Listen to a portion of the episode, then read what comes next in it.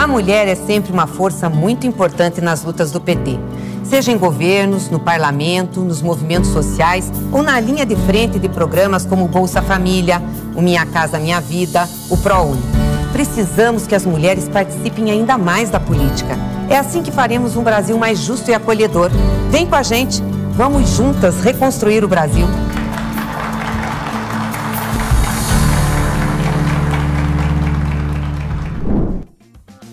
Nesta semana, o TV Elas por Elas Formação está discutindo o espaço das mulheres negras na política. Hoje, Graciele Marques, vereadora e secretária estadual de combate ao racismo do Mato Grosso, fala sobre o modo pretista de governar. Olá, eu sou a professora Graciele, sou vereadora no município de Sinop e hoje nós vamos falar um pouquinho é, uma discussão inicial sobre o modo pretista de governar, ou seja, sobre como que os nossos mandatos, né, é, no meu caso, o mandato na Câmara de Vereadores pode favorecer a nossa população negra.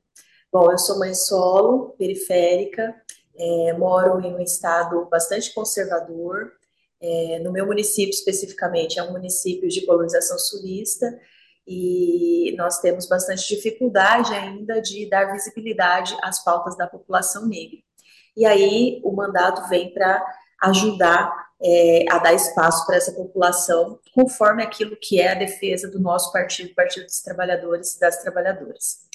É, eu me, me candidatei pela primeira vez em 2020 a vereadora, e foi uma construção coletiva que trouxe é, todas as, as pautas que eu já defendi enquanto militante, eu e o grupo que construiu essa candidatura, que posteriormente se tornou um mandato. É, sempre vivi na, nas periferias do município de Sinop, então eu conheci as mazelas é, do que é ser uma mulher trabalhadora é, nesse município, em especial uma mulher não branca, ou seja, uma mulher parda, que compõem o nosso grupo da população negra. Então, é, o meu fenótipo destoa daquilo que é a colonização sulista do município do qual eu faço parte. E conhecer essas mazelas me fez perceber do quanto nós precisamos avançar né, em políticas públicas, em organização da população negra no município de Sinop e no estado de Mato Grosso. Já temos algumas iniciativas, mas isso precisa avançar. Quando a gente ingressa na Câmara, e eu estou como única mulher e única de esquerda nessa legislatura, a gente percebe a necessidade de, de fazer valer a característica dos mandatos petistas, que é um, um mandato é, mais voltado, vinculado cotidianamente à sua base, que é a nossa militância petista, né? Sejam as mulheres, a comunidade LGBTQIA+, a população negra, os trabalhadores e trabalhadoras, e percebemos que o mandato, ele é importante, ele precisa levar essas ferramentas institucionais é, até a população, que muitas vezes está alheia a esse processo, alheia, por exemplo, à Câmara de Vereadores, porque é, é construído para nós uma ideia de que esse espaço não é nosso, que os espaços de poder não são nossos, e isso não é verdade. É, nós os mandatos petistas precisam ter uma característica de estar mais próximo da população e de mostrar para essa população que esse espaço é um espaço dela que ela precisa ocupar, aquela que é chamada a casa do povo. É importante na eleição de um mandato como né, os mandatos petistas é trazer as pautas e aí eu vou falar em especial as pautas da população negra e falando especificamente do município de colonização sulista, né, que tem precisa avançar muito em relação à militância da população negra, é, levar é, para esse espaço as nossas pautas. Então, como que a gente faz isso? Né? Hoje o vereador e a vereadora ele tem é, algumas ferramentas que são as indicações, que são os requerimentos, que são os projetos de lei, que é a defesa é, é contrária a projetos que são excludentes para a maior parte da população, que é a população negra, né, Mato Grosso e município de Sinop tem mais de 50% é, da sua população como população negra e que precisa estar no orçamento público, precisa estar nas ações do legislativo, nas ações do executivo. Então, percebam que esse espaço é um espaço que nós precisamos é, levar as nossas pautas de fato e defender essas pautas e fazer com que elas tenham visibilidade. É, né, ao contrário, por exemplo, lá no meu caso, ao contrário das outras 14 candidaturas, dos outros 14 mandatos. Quando a gente tem a possibilidade de fazer a indicação, é, é um dos exemplos dos instrumentos de trabalho do vereador, como que o, o nosso mandato observa? Bom, onde que, que mais nós temos majoritariamente a população negra é, com necessidades, necessidade de uma praça pública, de um espaço de lazer, de um investimento maior no posto de saúde, uh, de melhorar a qualidade da educação, para alcançar a nossa população, os nossos meninos e meninas negras que estão na periferia e que às vezes não têm a estrutura necessária para esse para sua formação. Então as nossas indicações estão voltadas para aquilo. Políticas públicas que não estejam alcançando a população negra, seja na saúde, na educação, é, ações do executivo que não estejam alcançando. Então, nós fazemos requerimento para perguntar como tem sido o atendimento dessa população, para que a gente possa daí pensar em políticas públicas que possa melhorar o atendimento à população negra. É, os projetos de lei, é, nós, por exemplo, Sinop, nós não temos o Estatuto da Igualdade Racial. Eu acho que é a realidade de muito, muitos municípios, é, das nossas companheiras, companheiros que possam estar assistindo essa aula. Nós precisamos, são coisas que nós precisamos criar. Então, qual que é a ferramenta e o nosso e o mandato petista? Ele tem um diferencial que é, eu não crio uma coisa da minha cabeça, né? Eu, eu construo isso com uma base. Então, nós é, realizamos aqui audiência pública para debater a criação do Estatuto da Igualdade Racial e trazendo a população para discutir, jovens, é, é, pessoas já com tempo de militância, de militância nos movimentos sociais, é, nos movimentos, no movimento negro, para que essas pessoas possam dizer o que é que precisa, né? Porque nós estamos lá, afinal, para representar essas pessoas, portanto, não podemos tomar decisões é, de forma individual, mas sim de forma coletiva. Quando nós fazemos isso, nós trazemos, e foi isso para nós, foi histórico aqui, é o que nós esperamos que as, as companheiras consigam construir a partir do momento em que consigam ocupar, e aí a importância de, das mulheres, das mulheres negras em especial, ocuparem espaço de poder, porque tem essa sensibilidade de trazer para o debate. Mas quando nós promovemos uma ação dessa forma, é, nós trazemos, é, é, no caso de Sinop, nós empretecemos a Câmara, porque como eu falei, é um município de colonização sulista, embora a maior parte da população seja negra, segundo dados do IBGE, mas essas pessoas não estão acostumadas a ocupar aquele espaço, porque não foi oportunizada a elas a ocupação desse espaço. Então, quando nós fazemos uma audiência pública para debater a, a criação do Estatuto da Igualdade Racial e que nós ampliamos a convocação da população para fazer esse debate, da população negra, nós temos uma outra cara na casa que é dita Casa do Povo. E aí sim, ela está pintada de povo, ela está com uma característica da população é, que é a maior parte do município, que inclusive é a população que mais carece de políticas públicas. Então, isso é muito gratificante, é necessário que nós tenhamos essa postura. A outra possibilidade é trazer, vocês devem, cada município tem uma característica, um nome para isso, mas no nosso caso aqui é Tribuna Livre, que é aquele espaço que você abre para que pessoas possam fazer fala sobre as necessidades da população. Então, é, com muita frequência, nós solicitamos essa tribuna livre para pessoas negras, para que elas mostrem qual é a realidade que elas vivenciam, para que elas mostrem quais são as mazelas lá da periferia, é, para que elas mostrem o que elas esperam daquela casa de leis. Né? Então, isso é importante, é fundamental também. Essas audiências públicas, elas podem ter debates de diversas naturezas e que majoritariamente favoreçam a população negra. Quando eu vou debater, debater as necessidades da saúde pública, por exemplo, lá da periferia, majoritariamente eu estou falando daquilo que acomete, das dificuldades, das necessidades que acometem a população negra, porque nós sabemos hoje que não por acaso, por um processo histórico, a maior parte da população que está lá na periferia é a população negra. Então é fundamental que a gente traga esses debates em audiência pública de várias temáticas para trazer a população para debater.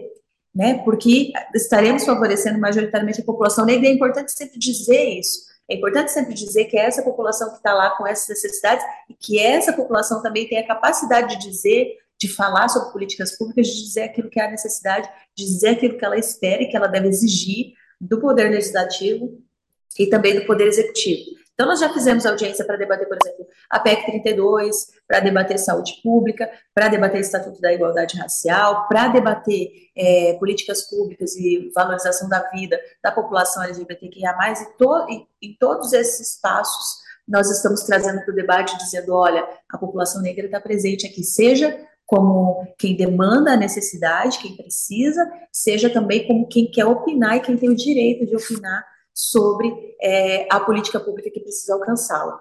Né? Outro ponto importante quando nós temos um mandato petista é ajudar na organização do movimento negro, das associações que, que é, trabalham com a população negra lá nas periferias, em outros espaços, é, favorecer a organização de políticas de, de, de instituições que possam gerar renda ou de grupos, de iniciativas que possam gerar renda para a população negra. Tudo isso nós podemos fazer, é, o auxílio para essa organização pode ser feito e deve ser feito por um mandato petista. Então, nós temos no nosso mandato é, uma política de destinar, nós temos a possibilidade também de destinação de verba, de destinar majoritariamente para ações que vão favorecer a população negra. Seja, por exemplo, para favorecer um cursinho pré-vestibular para a juventude negra, seja para favorecer uma iniciativa de geração de renda para mulheres negras, mães de família, né? É, é, enfim, são várias iniciativas, iniciativas que nós podemos e devemos fazer para que essa população esteja assistida também a nossa participação é, nesses espaços de poder, e aqui a gente falando né, do lugar da nossa companheira Graciele no parlamento, é, faz toda a diferença. Né? Quando ela fala sobre é, nós reforçarmos e discutirmos o Estatuto da Igualdade Racial, é porque lá a gente tem questões que são extremamente importantes para a igualdade, né, para possibilitarmos a igualdade da sociedade, para que a população negra acesse né, os espaços e que anteriormente lhe era é, negado.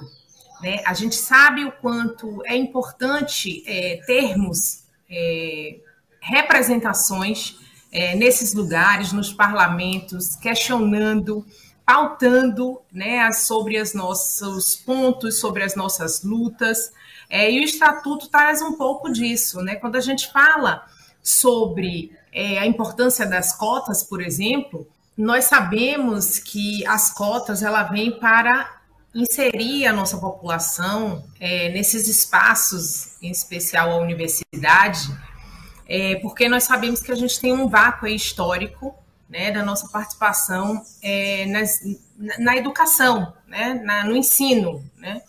Então, é, essa reivindicação de termos hoje pessoas que nos representem, em especial as mulheres no parlamento, é porque nós sabemos que elas estarão lá pensando a partir do que nós de fato precisamos, das nossas, estarão levando as nossas reivindicações, estarão pensando é, a partir do que a gente acredita que deve ser alterado. A gente precisa é, se ver nesses lugares. Né? E se ver nesses lugares tendo pessoas que pensem, que vivam, que sintam na pele é, um pouco do que a gente sabe que qual é a nossa realidade. Então, é, quando você tem aí, quando nós, né, elegemos pessoas que não são, né, que não vivem, que não sentem o que a gente é, sente na pele fica um pouco mais complicado. Então, essas representações são extremamente importantes. Então, quando eu falo, por exemplo, da questão das cotas, que é um dos pontos que tem é, no Estatuto da Igualdade Racial, é porque nós não temos, né? Nós não somos representados, por exemplo, nos livros. E isso é importante. É importante a gente ter essa representatividade. Olá, boa tarde. Um prazer estar falando com vocês, é, companheiras e companheiros. Eu sou Ivonete Carvalho, é, comissária de polícia aposentada aqui no Rio Grande do Sul. É, sou uma ativista do movimento negro, do movimento quilombola, sou uma quilombola de origem, né?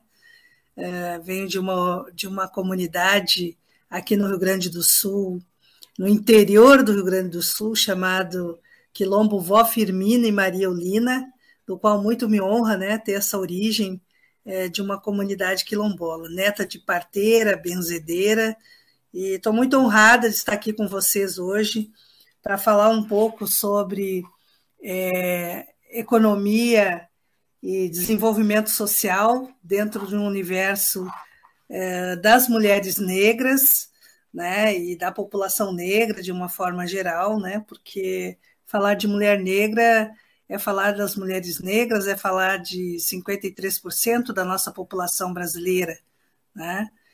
E então é, quero dialogar com vocês é, nessa tarde e fazer uma reflexão, na verdade, sobre é, a conjuntura que nós estamos vivendo né, no nosso país e no mundo, né, onde a gente está aí é, com, se é que dá para dizer com pós-pandemia, na verdade ainda com resquícios dessa pandemia, né, e que assolou mais de 700 mil famílias, né, mais de 700 mil vidas foram ceifadas uh, por conta desta, desta pandemia que uh, trouxe uma lesa para a humanidade, né? não só para o Brasil, mas para a humanidade.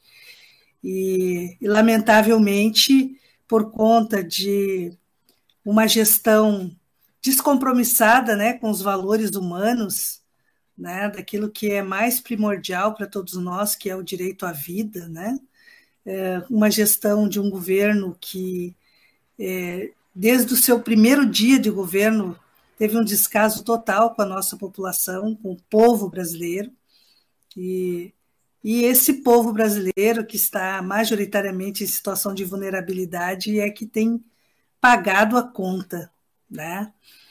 Mas eu quero trazer aqui para vocês essa reflexão é, da importância do momento político que nós estamos vivendo no nosso país e o quanto a nossa população negra, né, é, que foi é, majoritariamente impactada né, por esse desgoverno, por esta por esta por esse governo é, irresponsável do ponto de vista de cumprimento da Constituição Federal, né?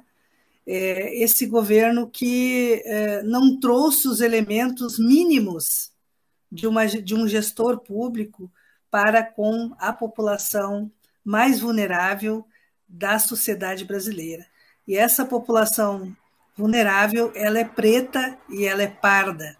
Ela está é, ou nas periferias dos grandes centros, nas áreas periféricas, ou ela está é, nos quilombos, nos territórios rurais, né, distantes, no difícil acesso e, portanto, desprovidos de, das políticas públicas ou então com dificuldade de acesso a essas políticas uh, que uh, precisam chegar até as nossas comunidades.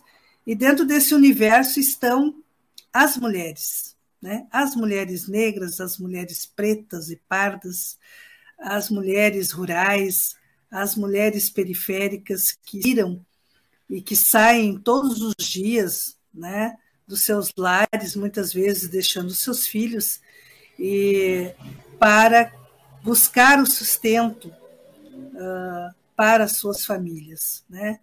Essas mulheres que são, na maioria das vezes, mulheres solos, né? mulheres negras trabalhadoras que acabam deixando seus filhos eh, desprovidos de uma creche ou de uma escola de boa qualidade, né?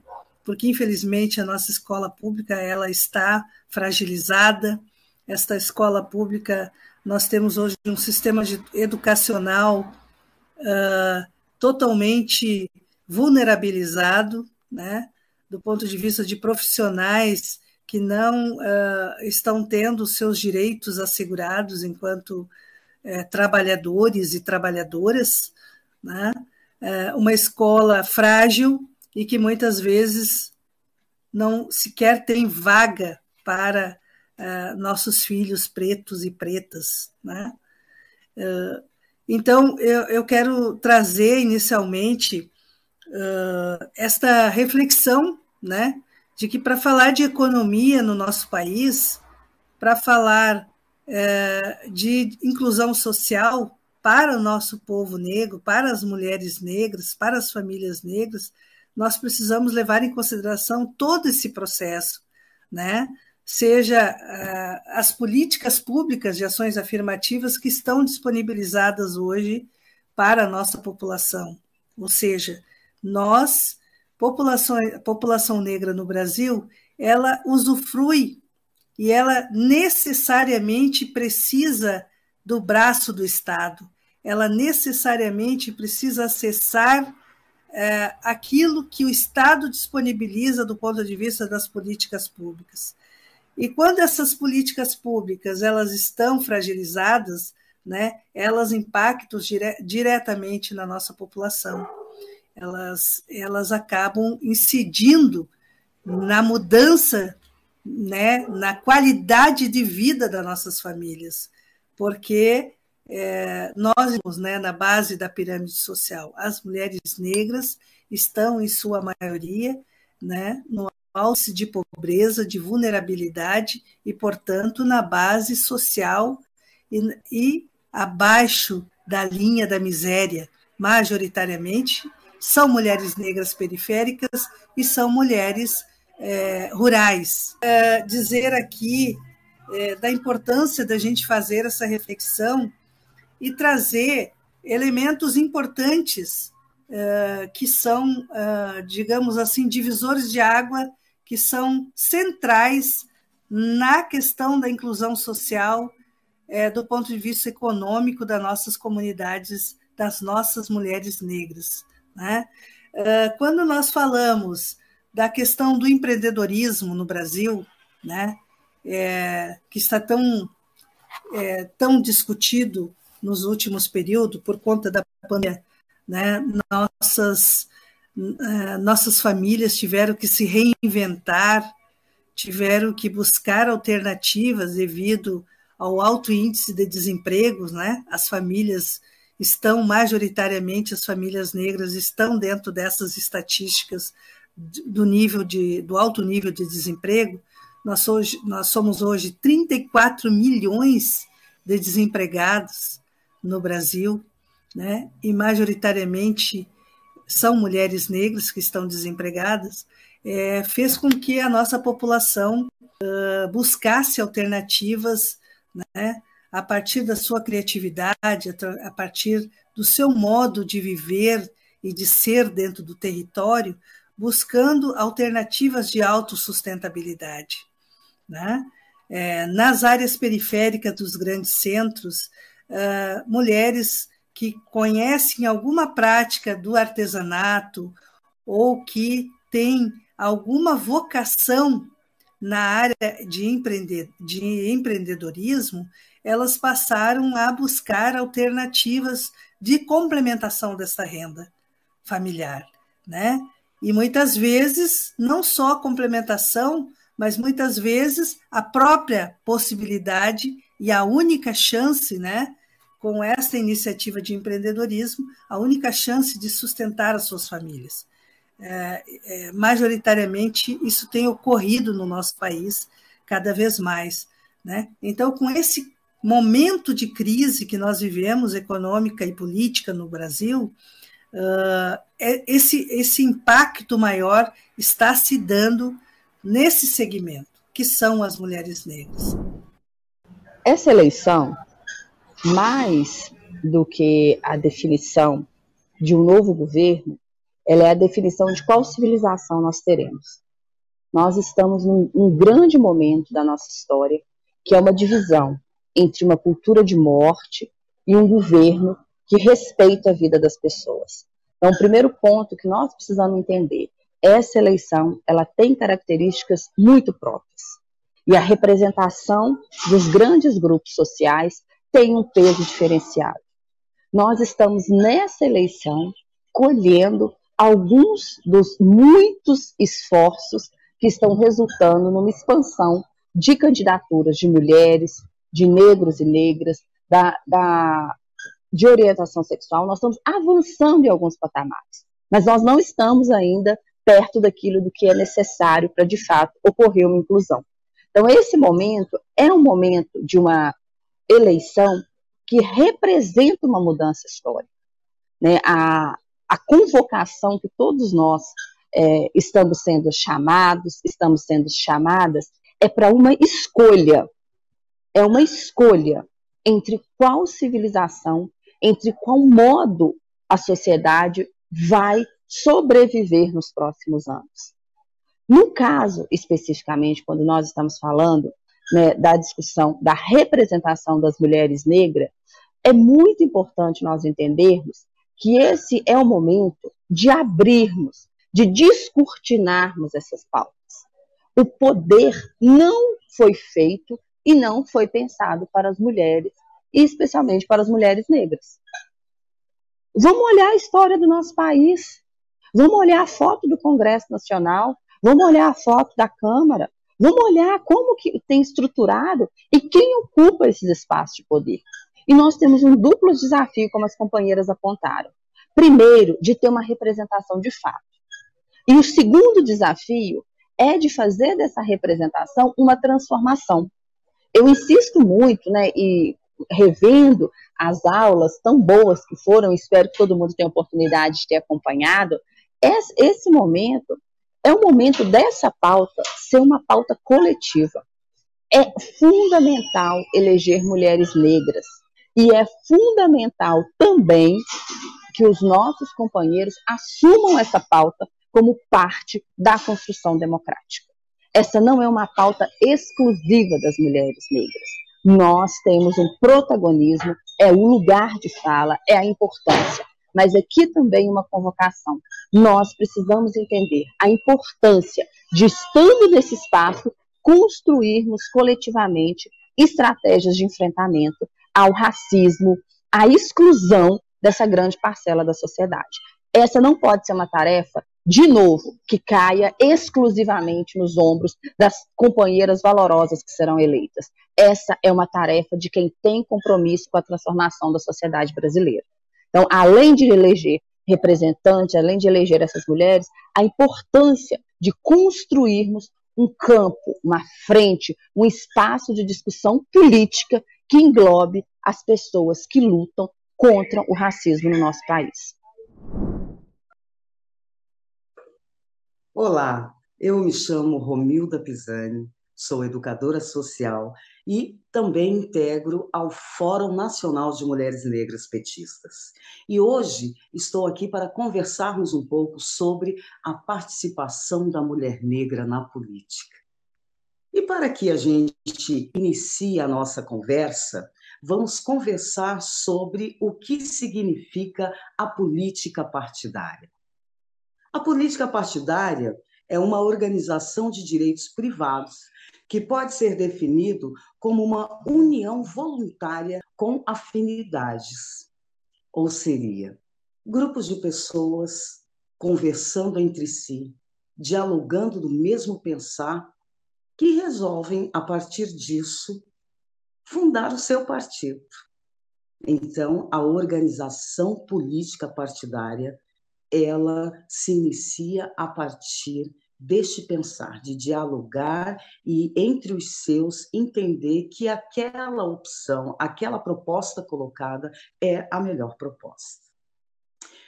Esse ano celebramos 90 anos do direito da mulher ao voto que foi dado às mulheres, ou conquistado, né? na verdade, nós, enquanto mulheres, enquanto políticas, tudo passa a partir de conquistas, de luta.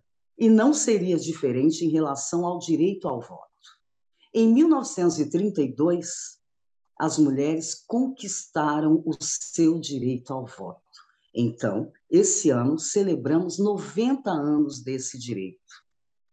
Mas, desses 90 anos, a nossa realidade ela ainda está muito aquém para a participação da mulher na política. E quando nós fazemos o recorte racial, aí que de fato nós não conseguimos nos ver isso não acontece somente no partido específico.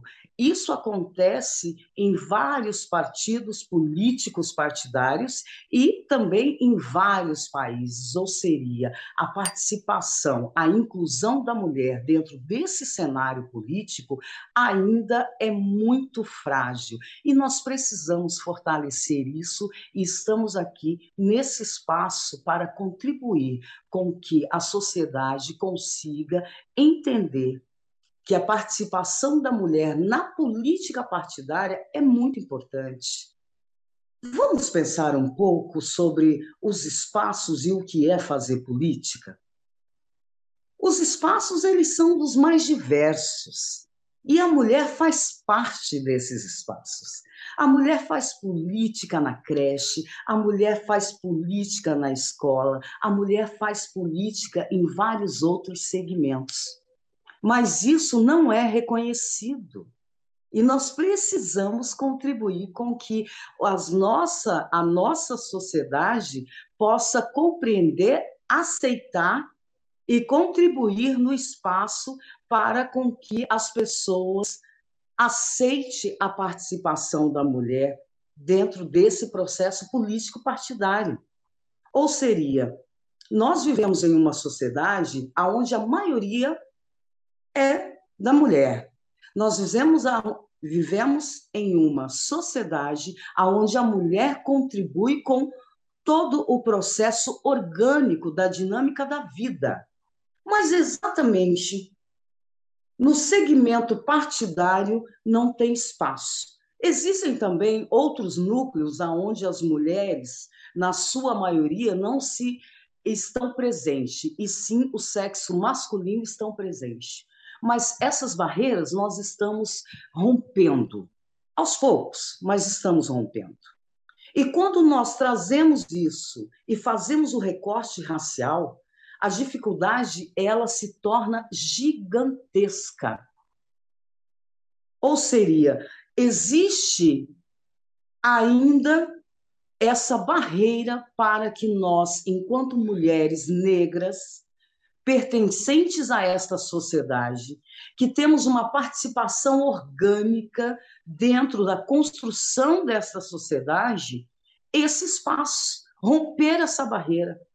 Nós temos mulheres negras com total capacidade para atender a todos os quesitos de uma parlamentar, mas é a pigmentação da pele. É esse racismo estruturado, é esse racismo institucional, é esse racismo sistêmico que faz com que a mulher não caminhe, que a mulher negra não consiga alcançar o seu objetivo. Ela faz política na escola, ela faz política na creche, ela faz política no supermercado, ela faz política dentro de casa, ela faz política no seu ambiente de trabalho, mas quando ela se apresenta para fazer política partidária, a sociedade silencia. E olha que parte dessa sociedade é a sociedade brasileira afrodescendente. Ou seria, existe um mecanismo que nós precisamos romper para que essa estrutura racista se desmonte e nós então passamos a ter a referência da mulher negra no parlamento. Nós precisamos disso, romper essas barreiras, dando credibilidade para as companheiras negras capacitadas a ocuparem esses espaços. São espaços dos quais ela já pertence, mas porém não tem visibilidade. E quando eu digo esse já pertence, é no sentido de que a política ela é feita e ela é construída no seu dia a dia. E mesmo sendo construída no seu dia a dia, com toda a participação da mulher negra, ainda assim, quando ela se apresenta para o pleito eleitoral, existe essa dificuldade. Eu estou trazendo esses pontos no sentido para no sentido que possa contribuir para a nossa reflexão no porquê que a mulher negra ainda nos dias de hoje não se vê representada na sua maioria nos parlamentos. Ou seria, nós temos uma política conservadora, uma forma de conduzir a política desse país com base no conservadorismo. O perfil é um perfil hétero, branco, é um perfil que não atende à diversidade do nosso país, que não atende à diversidade da nossa população brasileira. Essa população, pelo quantitativo, pelo censo, hoje mais de 54% afrodescendente. Ou seria, é uma miscigenação.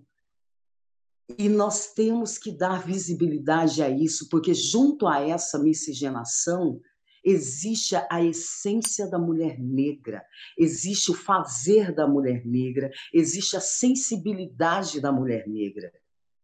E nós precisamos dar voz a essas mulheres para que elas possam estar na política partidária nos representando, representando a dona de casa, representando a professora, representando o educador social, representando o médico, ou seria nos diversos segmentos profissionais. Nós tivemos nas eleições para a vereança, em 2020, mais de 84 mil candidatas negras.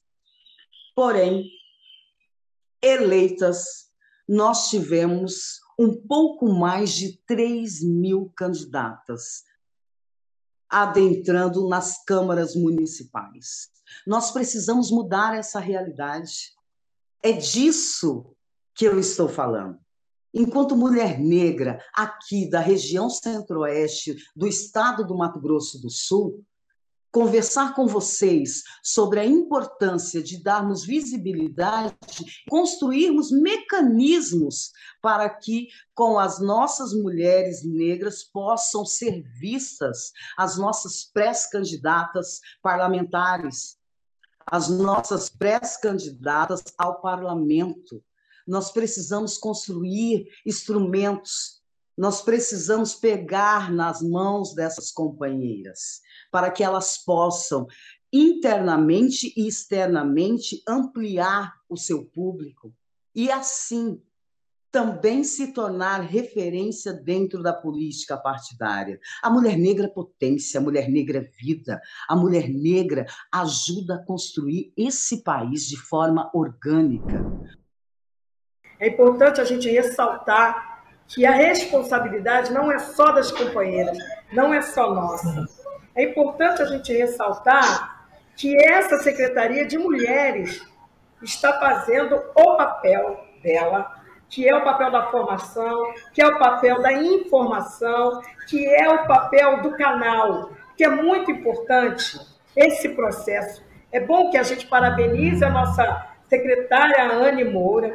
É bom que a gente diga que o Elas por Elas, essa plataforma é uma plataforma importante e fundamental para o nosso conhecimento e para o nosso crescimento.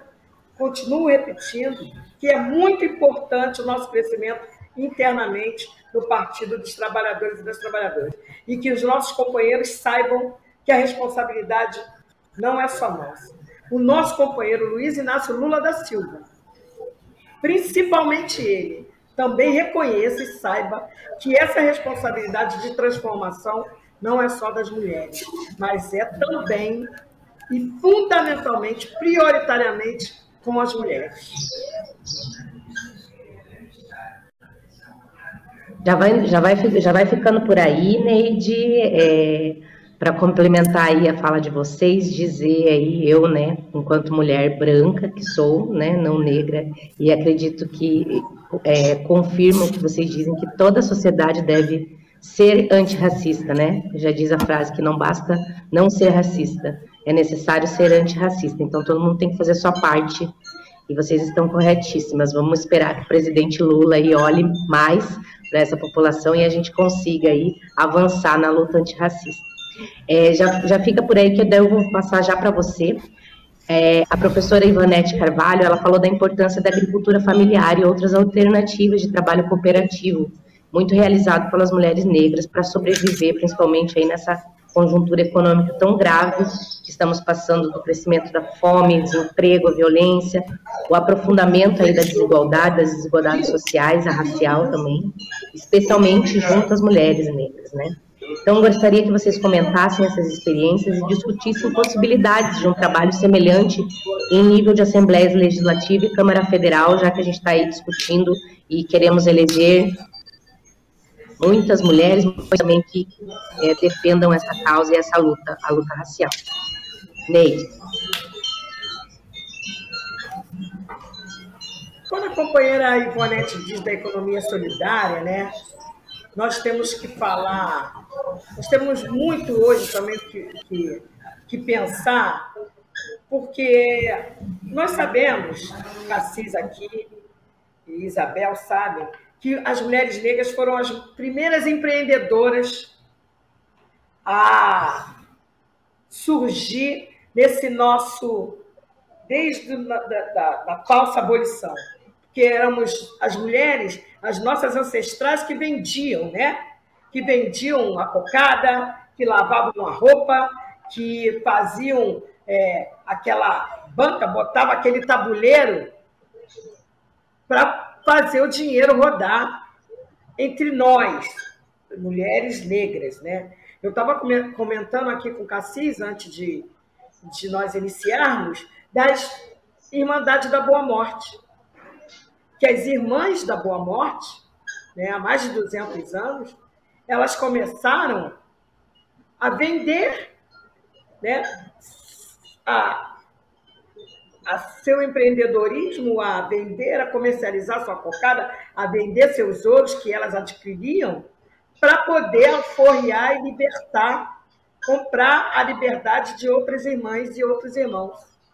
E quando isso não acontecia, elas rezavam pela boa morte, para que os, quando eles fugissem, para que fossem pegos, que eles tivessem uma boa morte.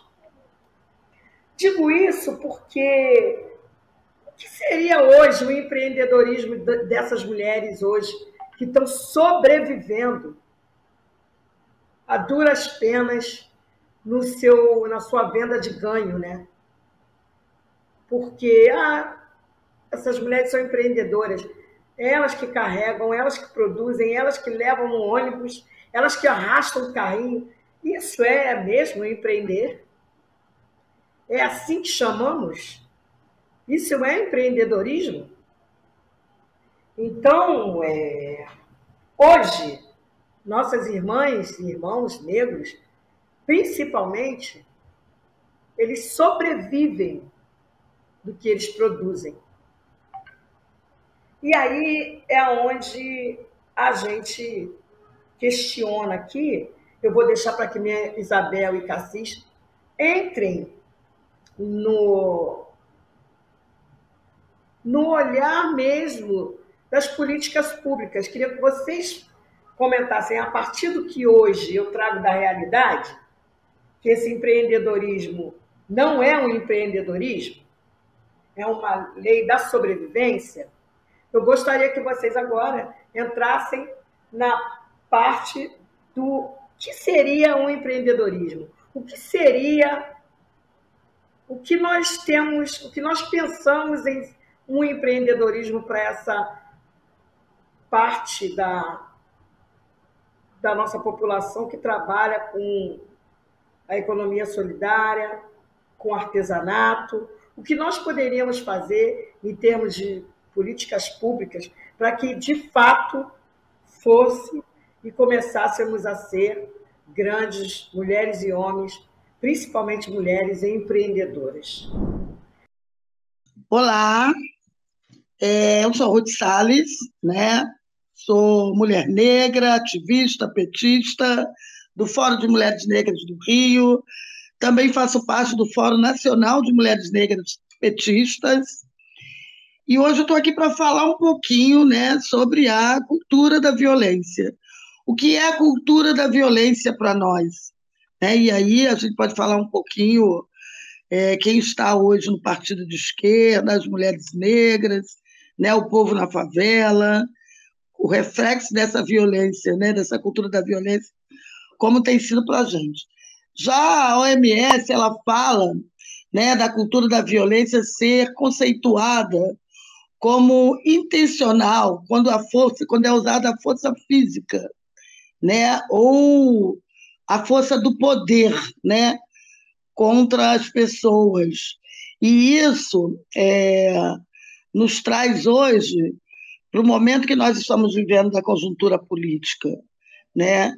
É, lá atrás, a, a gente já fala desse país que estruturalmente ele foi fundado com o uso da violência, né? com o uso da violência no sentido é, quando, quando chegam no Brasil, já é praticada a violência contra a população indígena, que aqui já estava. Né? E logo depois se faz um outro crime, que foi sequestrar o nosso povo na África, trazer nos porões do navio, né, e parte dessa população é, ser jogada no mar, porque morriam de tanto é, da, da, quantidade que vinham nos porões né, dos navios, e parte eram escravizados, né, é, mulheres estupadas, chicoteados, torturados pelo trabalho da força. Né? E até hoje a gente continua num processo de violência e principalmente é, a população que mais recebe o reflexo dessa violência é a população negra e são as mulheres negras, né? Se a gente olhar, a Jaqueline Muniz, que é uma, uma técnica né, da área de segurança, ela fala muito no sentido de é preciso provocar o caos, né, para poder as pessoas perder a noção e avançar coisas que a gente já sabe o que, que é. Então, por exemplo, este momento que nós estamos vivendo de eleição, nós estamos vivendo exatamente isso. Nós estamos com um governo né, que tem provocado o caos, tem provocado o ódio, e as pessoas estão ficando, inclusive, sem noção né, do que, de qual o caminho deve tomar e tal. Então, a provocação do caos, da violência, como forma de opressão, como forma de, é, de, de, avançar né, para cima do nosso povo, é uma das formas de violência que nós vivemos, é uma cultura da violência. A cultura da violência no Brasil, ela faz com que é, um, entre um jovem negro e um jovem branco, o jovem negro tem 23,5% de ser é, assassinado é, por uma estigmatização da, da figura da raça e do, do menino negro. É, dentro da, do Brasil, 58% das mulheres é, assassinadas né, pela violência doméstica ou por qualquer outra forma de violência, 68% dessas mulheres são negras, né? Então é só para a gente entender que a violência ela é muito mais direcionada para a questão de raça, né, de que propriamente da pessoa. Então, é um jovem negro ele tem 23% de chance a mais de ser morto do que um jovem branco. Dentro de todo o número de mulheres né, assassinadas no Brasil, 68 mulheres são negras. Então, a maioria das mulheres são negras. Os grupos é, mais atingidos pela violência no Brasil, está mais do que claro que são negros, mulheres, população pobre na comunidade, a população LGBTQIA, e a nossa população carcerária, que também é um número grande né, dentro dos cárceres e que morrem também. Né? Então, é, se a gente prestar atenção, a cultura da violência nesse país sempre estruturalmente foi dado para o negro, o pobre, a mulher negra. Né? Estruturalmente, esse país prova que ele é racista e que ele mata pobre, negro e mulheres. Né? A cultura da violência colocada para nós nessa conjuntura tem sido muito maior, que é pregar o racismo, avançando o racismo, que é pregar é, é o ódio né, por, pela população LGBT, né, que é dizer que é, é, é a questão religiosa, é provocar o ódio dizendo sobre é, a religião de matriz africana ser uma, a religião é, do demônio, demoníaca, enfim, satanizar né, outras religiões. Então, a gente está dentro de um processo, de um Estado, de um país, que tem provocado cada vez mais é, é, acrescentado dentro da cultura do ódio, para que eles possam avançar, para que o nosso povo possa, inclusive, perder um pouco a direção, né? E o nosso povo ter medo, né? Hoje, por exemplo, a gente vive aqui nas favelas do Rio verdadeiro genocídio do nosso povo negro e do nosso povo pobre, aonde o Estado entra na nossa comunidade nesse momento de eleição, tem é, entrado, adentrado dentro das nossas comunidades e não, não é para prender, não é combate à droga, é justamente a cultura da violência, é entrar, matar, para depois negociar a questão política, a questão da eleição. Então, nós, mulheres negras, nós, povo preto de favela, somos totalmente refém dessa violência, e é uma violência estrutural né, do nosso país. Ela sempre é provocada na hora certa e, e sabem para que estão provocando essa violência né, dentro do nosso, do nosso país. Toda semana você acompanha um tema diferente no TV Elas por Elas Formação. Anote na sua agenda, de segunda a sexta-feira, às 4 horas da tarde.